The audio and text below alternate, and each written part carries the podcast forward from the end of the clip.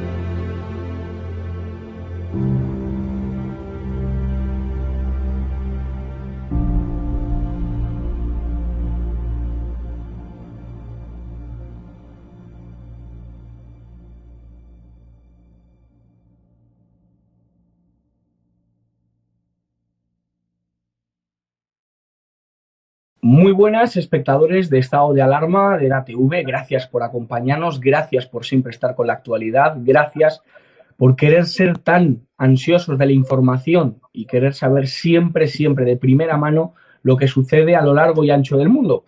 Y si queremos saber lo que está sucediendo ahora mismo en Afganistán, no podemos dejar de preguntarle a una de las personas que más saben acerca de esto, que más cerca están de la situación y que más saben de geopolítica y de lo que se está moviendo en el mundo y de cómo el tablero, eh, si me permiten la metáfora, pues se está inclinando ahora hacia el país afgano. Él es el coronel eh, de tierra y experto en geopolítica, el señor don Pedro Baños. Don Pedro, muy buenas. ¿Qué tal? ¿Cómo está? Hola, yo soy encantado de estar contigo. Bueno, muchísimas gracias. La primera pregunta es un poco la que titula esta entrevista eh, ¿por qué en pleno siglo XXI?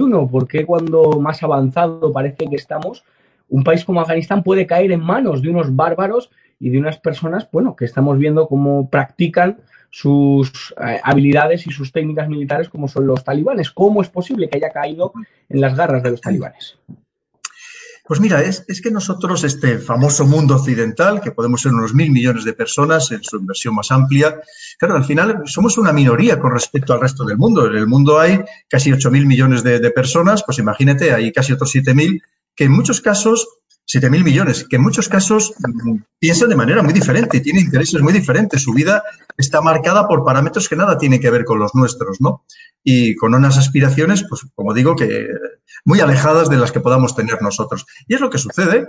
Nosotros pensamos que todo el mundo debe pensar como nosotros, debe actuar como nosotros, y ojalá fuera así porque pensamos sinceramente que, el, que bueno, el sistema democrático, con todas sus imperfecciones, pues es lo más satisfactorio para, cualquier persona, pero en cambio vemos que hay otras partes del mundo pues que lo interpretan de otra forma y, efectivamente ellos tienen sus aspiraciones, no tienen nada que ver con las nuestras, Es más, se oponen a que nosotros les queramos imponer este un sistema democrático como lo entendemos nosotros y vemos pues que se dan circunstancias como la de Afganistán, que además es un ejemplo eh, peligroso, ya lo he comentado, porque fíjate, esto se puede replicar en otras partes del mundo.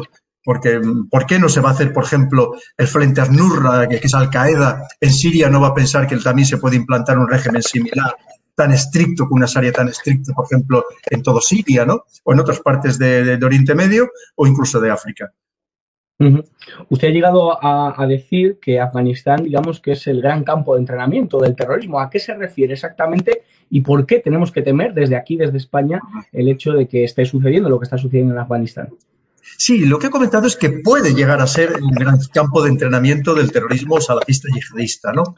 Claro, perdón, hay que pensar que, en, Afganistán lo que son los talibanes, ellos no tienen vocación universalista, no quieren expandirse por el resto del mundo. Pero sí que es verdad que, de hecho, se están liberando, y hemos visto las imágenes, miles de presos de las cárceles afganas que sabemos que, el, que muchos de estos presos además no son afganos, eran combatientes que venían desde el extranjero, del exterior, muchos de ellos parecen ser milicianos de Al-Qaeda o del Estado Islámico, que obviamente van a querer volver a sus países y probablemente desde allí pues intentar cometer, seguir cometiendo atentados terroristas contra intereses occidentales, encabezados como siempre por Estados Unidos. Y además cabe la posibilidad, como ya sucedió en su momento, pues de que aquello sea un refugio y una base segura para grupos también terroristas, ¿no? Ojalá no sea así, ojalá se pueda controlar de alguna forma, se pueda presionar a este régimen talibán eh, probablemente pues inyectándoles dinero, que lo van a necesitar imperiosamente para reconstruir el país y para seguir eh, pues, potenciando su país, que, está en una situación desde luego no muy, muy bollante y que, que, aquello no se llega a materializar, pero desde luego el riesgo existe sin lugar a dudas. España es un país que lleva bastantes años eh, en Afganistán. ¿Qué debería hacer el gobierno de Pedro Sánchez? ¿Cómo debería actuar ante esta realidad que está sucediendo? Pues vemos que todos los países de, la OTAN, todos los países que tienen allí fuerzas, pues lo que están actuando es pues, prácticamente al unísono. Es decir, una vez que Estados Unidos, que es el que nos llevó allí, pues ha decidido que se va, pues todos nos estamos yendo exactamente igual, ¿no? Porque, bueno, pues se va Estados Unidos, pues y pintamos los demás allí, ¿no? Y luego hay que pensar también que ya las fuerzas habían quedado muy, muy reducidas, prácticamente a nada.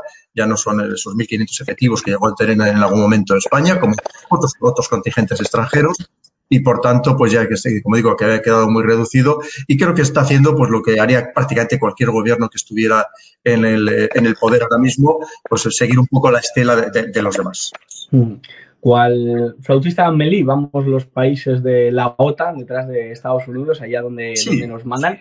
¿Cómo queda parado Estados Unidos después de las declaraciones de Joe Biden? Yo creo que queda bastante retratado. ¿Cómo valora usted esas declaraciones? Pues mira, ya lo he dicho, desde el primer momento que ayer cuando los estaba oyendo me parecieron bastante penosas, sinceramente, porque lo que estaba diciendo es que, es que, es que me caso, yo no sabía si es que aquello era una parodia, si estábamos en el club de la comedia porque lo que nos estaba diciendo es que era todo lo contrario de lo que nos está diciendo Estados Unidos durante los últimos 20 años. Ahora resulta que no servía para nada la instrucción de, las fuerzas de seguridad afganas, ahora resulta que no, que la misión no era pacificar ni democratizar el país. Entonces, bueno, pues que, nos lo cuenten, a ver, ¿no? Que nos den algún detalle más. Yo creo que ayer, eh, sinceramente, el Joe Biden dejó bastante en evidencia a su país eh, yo no sé quién habrá escrito el discurso, pero desde luego creo que no era el discurso más adecuado para dar una buena imagen de, Estados Unidos. Es cierto que al final lo que nos venía a decir era que, mira, que aquello ya no tenía solución, que lo que venían diciendo tanto, buena parte, porque ese discurso al final tú piensas que iba dirigido a la población estadounidense, que estaba ya muy harta de esta guerra, con un coste absolutamente descomunal, donde tampoco se veían resultados. El propio ejército lo llevaba diciendo, que además dice, mira, si es que tampoco nos quieren aquí, si es que, ¿qué hacemos? ¿Qué, hacemos que no conseguimos objetivos? Y encima, pues eso, están deseando que nos vayamos, ¿no? Con lo cual es un mensaje para muy para consumo interno, pero yo creo que el, prestigio, la influencia de Estados Unidos en el mundo ha quedado muy tocada y después del discurso de ayer yo creo que todavía mucho más. ¿Es viable una intervención militar más potente para, digamos, acabar con el poderío talibán allí, eh, intentar que se cumplan los derechos humanos y que, bueno, pues dar un puñetazo encima de la mesa, si me permite la, expresión. Pues hombre, vamos a ver, tanto Estados Unidos, solo Estados Unidos, pero encima con todos los países de la OTAN que había allí, más otros países que ni siquiera eran de la OTAN, hombre, eh, la capacidad militar, al margen de que dejáramos las armas nucleares a un lado, era desde luego que la capacidad para destruir a los talibanes 10.000 millones de veces, ¿no? Esa es la realidad. Lo que pasa es que obviamente será, no era el cometido. El cometido era una labor de contrainsurgencia en el sentido de ir intentando captar el apoyo de la mayoría del pueblo afgano, irlo efectivamente pues democratizando y lo que se respetaran, por lo que nosotros entendemos, los derechos humanos más elementales de todos los, de todos los afganos, esa era la misión y para eso no se podía estar matando gente todos los días, porque precisamente en aplicación del, código Pastunwali y sus principios, que es el badal, que es la venganza, obviamente lo que cada vez que matabas a alguien lo que estabas haciendo es enraizar todavía mucho más el problema. Lo que pasa es que eh, pues vemos que, el, que al final pues no, o no se ha interpretado bien, no se ha realizado bien, lo cierto es que al final se ha convertido en un gran fracaso. Hablando de derechos humanos, el tema de la mujer es el que, digamos, pues más nos está llamando la atención porque es un tema muy delicado y es un tema en el que las mujeres afganas lo están pasando como lo están pasando. Aquí las feministas, evidentemente, que critican eh, muchas de las realidades que vivimos aquí en España, pero ¿qué deberían de utilizar en su discurso las feministas a la hora de enfrentar la situación afgana? Yo no voy a dar ningún consejo a nadie porque creo que cada uno ya es suficientemente mayor para saber lo que tiene que hacer, pero sí que es verdad que llama mucho la atención, sobre todo porque allí sufre también los, los, hombres y los niños, donde hay muchísima prostitución, prostitución, esclavitud sexual infantil, donde muchos hombres son prácticamente utilizados como esclavos o, sacados a otros países eh, para realizar labores, pero en, situación de, verdadera esclavitud. pero claro, llama muchísimo la atención lo de las mujeres, evidentemente, si lo comparamos con que, las libertades que afortunadamente, como no, pues disfrutan en, cualquier país occidental, ¿no? Eh, son iguales que las de cualquier otro hombre, de cualquier otro, otro ciudadano, cualquier otra persona. Y claro, allí pues ya de por sí en ese marco queda muy limitado, costaba mucho trabajo que fueran en algunas zonas rurales, fueran incluso a, los colegios. Hay veces que las propias familias no las querían llevar, otras veces es cierto que sufrían ataques, eh, con las envenenaban o las lanzaban ácidos o las impedían de cualquier manera ir a la, escuela. Entonces se llama muchísimo la atención la situación que, el, que allí han vivido y que por tanto ahora mismo que donde habían conseguido ciertos logros, al menos en, la capital y en algunas grandes eh, ciudades, pues ahora que todo eso se vuelve otra vez para atrás, ¿no? Pues evidentemente no, nos tiene que preocupar, pero como nos tiene que preocupar también la seguridad de muchos otros afganos que pueden ser perseguidos también por los talibanes por el hecho, por ejemplo, de haber colaborado con las fuerzas extranjeras. ¿Qué puede sentir un español que ayer por la noche salieron desde Zaragoza hacia Afganistán? Usted que, puede ponerse en esa piel, eh, ¿qué se siente al una misión, al recibir una misión como esta? Hombre, siempre hay inquietud. Mira, lo primero que debemos decir, Josué, es que el ejército español tiene muchísima experiencia en la zona, tiene allí todavía personal y, por supuesto, que el que si van es, es, que es el Estado Mayor de la Defensa, pues ha ajustado al máximo la misión. Se habrán visto todas las posibilidades eh, y, se habrán valorado todos los posibles riesgos. Eso no tengo la menor duda. Tenemos profesionales excelentes en las Fuerzas Armadas y, además, como digo, con mucha experiencia, además, en ese territorio, en ese, en ese país en concreto, ¿no? Lo que pasa es que, evidentemente, van a una zona convulsa en la que cualquier cosa puede pasar, ¿no? No sabemos si les van a dejar aterrizar eh, con seguridad eh, o si cómo les van a recibir y luego pues probablemente tendrán que ir más aviones porque si queremos repatriar, este, como dicen, al menos a 500 personas, pues desde luego probablemente tendrán que seguir yendo más aviones, ¿no? En, cualquier caso, como digo, seguro que se han tomado todas las medidas eh, y, más para garantizar al máximo la seguridad de, no solamente del personal que está yendo hacia allí, que obviamente la inquietud siempre existe cuando vas a una misión, no sabes exactamente el resultado que, el, que va a haber, y, pero que en cualquier caso también es, una obligación ir y, seguro que van con la moral muy alta, porque entre otras cosas pues van a rescatar a sus propios nacionales y eso siempre pues eso es un, es un motivo añadido para el cumplimiento de la misión. Claro, es, un orgullo, les mandamos todo nuestro ánimo. Para hablar a nivel un poco, un poco más eh, global, que es un tema que a usted le, interesa mucho, ha escrito eh, sobre ello, el tema, usted ha escrito un libro, Así se domina el mundo. ¿Cómo es posible que parece que todo lo que sucede ahora mismo, China se frota las manos con lo que sucede? Ya no solo hablo de Afganistán, no hablo con la situación que estamos viviendo. ¿Qué está pasando en el mundo, si no lo puede resumir de manera breve?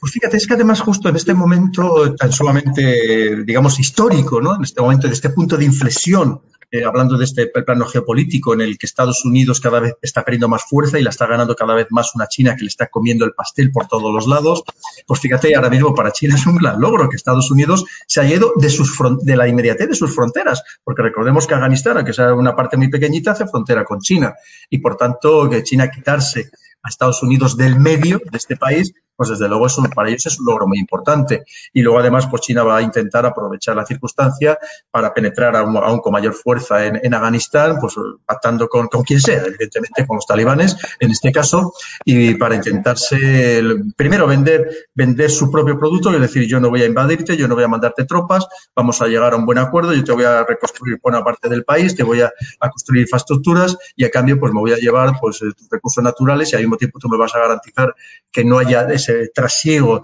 de posibles terroristas, salafistas, yihadistas hacia mi territorio, especialmente hacia la zona de Xinjiang, donde están los uigures, que son musulmanes. Una pregunta a nivel personal, si me lo permite. ¿Cómo está llevando usted la estigmatización que se le está haciendo, sobre todo desde la izquierda mediática, hacia su persona, eh, hablándole, llamándole pues ultraderechista, conspiranoico? ¿Cómo, ¿Cómo, lo está llevando? ¿Cómo se lo, cómo se lo toma? ¿Y qué tiene que Pues la verdad es que no me preocupa ni lo más mínimo, porque mira, yo tengo una manera muy particular de ser en este sentido, que es que hace tiempo que aprendí, primero a perdonar, incluso a perdonarme a mí mismo, con lo cual es algo que, que no me afecta en absoluto este tipo de ataques, porque además son personas que en algunos casos además han sido conocidos o, amigos míos, ¿no?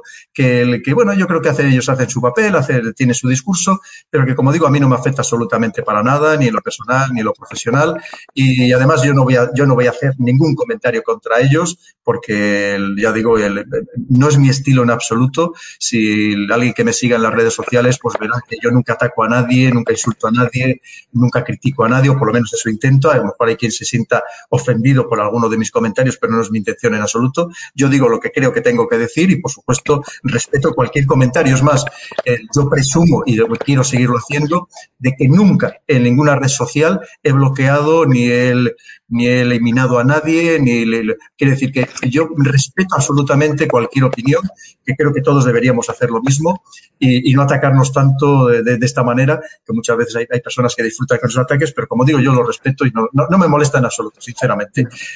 evidentemente, cualquiera que, que siga mi, trayectoria pues se dará cuenta que las cosas que cuentan no son verdad, que, que son muchas veces serpientes de verano, pero que el monstruo del lago no es del verano, que algo hay que entretenerse. En este caso, pues algunas veces me toca a mí, pero ya digo, pues no, me afecta en absoluto. El perdón es regenerador, sin lugar a dudas, y sobre todo hace bien al que, al que perdona. Muchísimas gracias, de verdad, don Pedro. Un mensaje final para los españoles, para que, bueno, no sé si de cautela, de tranquilidad o, de preocupación ante la situación que estamos viviendo, el mensaje que yo quiera trasladar para resumir un poco la situación de Afganistán pues y agradecerlo mucho. Sí, nos debe ocupar, sin lugar a dudas, eh, además, una vez más, ver exactamente qué, en qué va acabar o cómo va a degenerar la situación en Afganistán, preocuparnos por todos los afganos, pues, especialmente por, las mujeres, pero de momento creo que no nos debe preocupar de una manera directa, eh, en el sentido de que, como hay quien dice, que nos van a venir oleadas de refugiados y yo creo que no va a ser el caso, aunque probablemente pues habrá personas a las que sí que habrá que acoger porque estén en, en, riesgo sus vidas o personas que, que digamos que ahora mismo pues han formado en el exterior, que tienen una buena educación y que se van a salir absolutamente fuera del lugar en este nuevo Afganistán y que habrá que acogerlas, pero como digo, creo que, no es para preocuparnos, es para ocuparnos para, mm, con una cierta inquietud, pero desde luego con, no con una obsesión máxima, porque tampoco sabemos exactamente eh, en qué va a acabar Afganistán. A lo mejor, como dicen los, lo están diciendo los talibanes, efectivamente, aunque mantengan el espíritu de los anteriores, pues estos van a ser más moderados, eh, van a ser más tolerantes, pues veremos a ver exactamente en, en, qué acaba toda esta situación, que desde luego ahora mismo pues tenemos que seguirle prestando atención. Coronel, muchísimas gracias. La verdad que yo no hice la mili, pero aún así, eh, por mi edad, pero aún así es un honor, de verdad, poder hablar con usted, ponerme firme ante usted y, agradecerle, de verdad, esta entrevista y su valentía a la hora de encarar cualquier tema y gracias por, por su labor, de verdad. Pues nada, ha sido un placer, Josué, y a tu disposición para cuando quieras. Muchísimas gracias. Al resto de la audiencia le emplazamos a los programas de hoy para que disfruten de la programación de estado de alarma de la TV sobre la situación de Afganistán y todos los temas que conciernen a la actualidad. Muchísimas gracias. Que no se lo cuenten porque ya se lo contamos nosotros.